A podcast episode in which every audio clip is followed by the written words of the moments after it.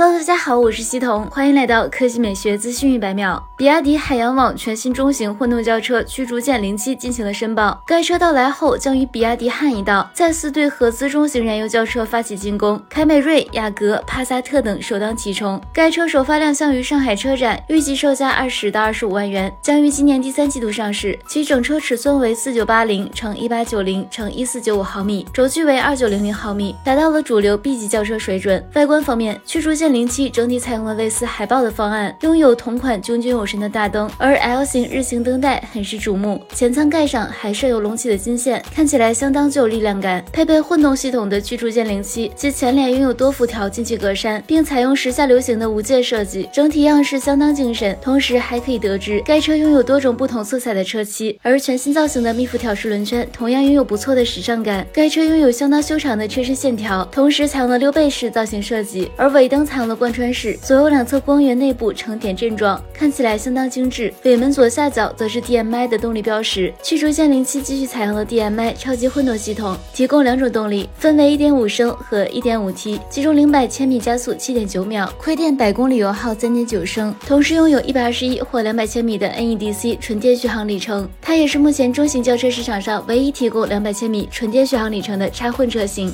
好啦，以上就是本期科技美学资讯每秒的全部内容，我我们明天再见。